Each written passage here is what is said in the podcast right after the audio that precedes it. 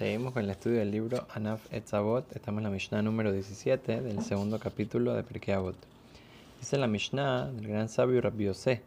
Habíamos comenzado a decir una cosa muy importante, un consejo muy importante que nos dice para la vida. Dice que una persona tiene que ser Atkenatz Mejal il Torah. Una persona tiene que, por así decir, establecerse, y como vamos a explicar en un ratito, para estudiar Torah.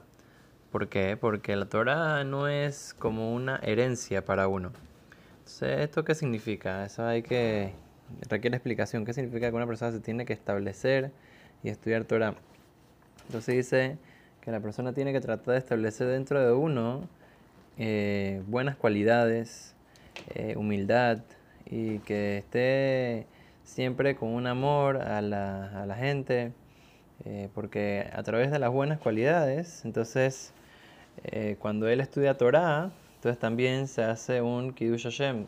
La gente está eh, bien, wow, eh, mira a esta persona que, estudia Torah, etc.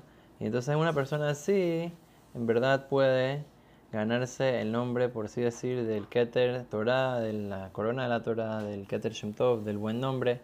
Pero una persona que no, no, se arregla, Atken, la palabra Atken de establecerse también es como, por así decir, se arregla no se arregla a través del estudio de la Torah, y inclusive que estudia Torah, pero tiene malas cualidades y no está bien con la gente y trata a la gente sin respeto, entonces eso, eso es el, totalmente en contra de lo que es ser una persona eh, estudiosa de la Torah. Ese Shena Lehash no, no, es, no, es una, no es una herencia. ¿Qué significa esto de que no es una herencia?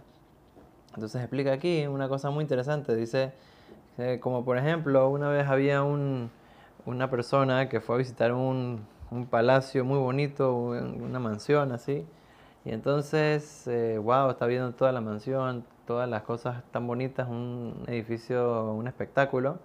Y entonces está viendo las ventanas y una de las, una de las ventanas están así como cubiertas en vez de con vidrio, con unos cartones así pegados con tape.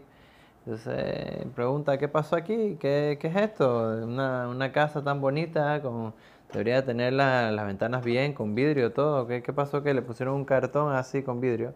Se no, le explicaron que el dueño de, el dueño de la, de la casa, en verdad, es muy, muy pobre.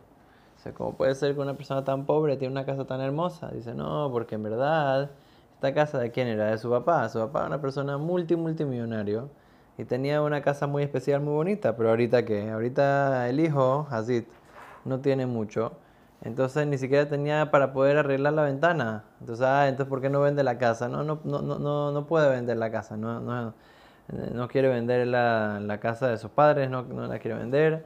Entonces, eh, entonces, ¿qué pasó? Se quedó con la ventana eh, rota. Entonces, ¿qué, ¿qué, nos viene a enseñar esto? ¿Qué, ¿Qué es lo que nos está diciendo la Mishnah?